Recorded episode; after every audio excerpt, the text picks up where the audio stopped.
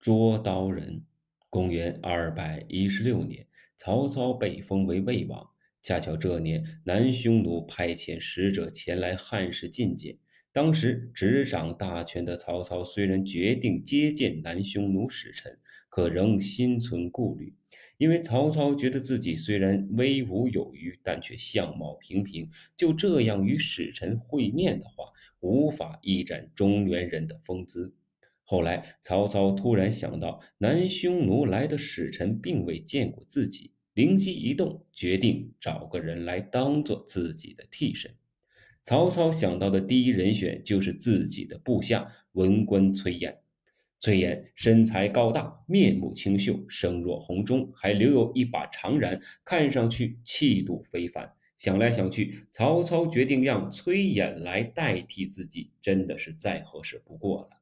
于是他马上派人找来崔琰，命其扮作自己接见南匈奴使臣。次日，崔琰化成曹操接见了南匈奴使臣，而曹操则扮成了随侍在崔琰身边的带刀侍卫。虽然曹操扮成了侍卫，但他气势不减，看上去仍然盛气凌人。接见过程之中，曹操始终注视着朝下的南匈奴使臣。而南匈奴使臣只要对上曹操的目光，就被其气势所迫，不由得一阵心惊。接见完毕后，曹操迫切想知道今天让崔琰来代替自己的效果究竟如何，便立即遣人去询问南匈奴使臣：“你觉得魏王如何呀？”南匈奴使臣略作思维，答言道：“魏王风姿出众，气度非凡。”真不愧是大国人物啊，哪里是我们这些小邦小国能够相比的？但是不知道为何，我觉得魏王身侧的捉刀人更加有威慑力呀，他似乎才是一个真正的英雄。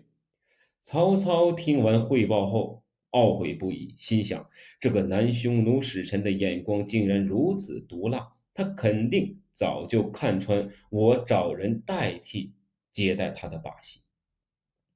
想到这里，曹操担心自己沦为笑柄，就立刻派出杀手埋伏在南匈奴回匈奴的必经之路上，将其杀害。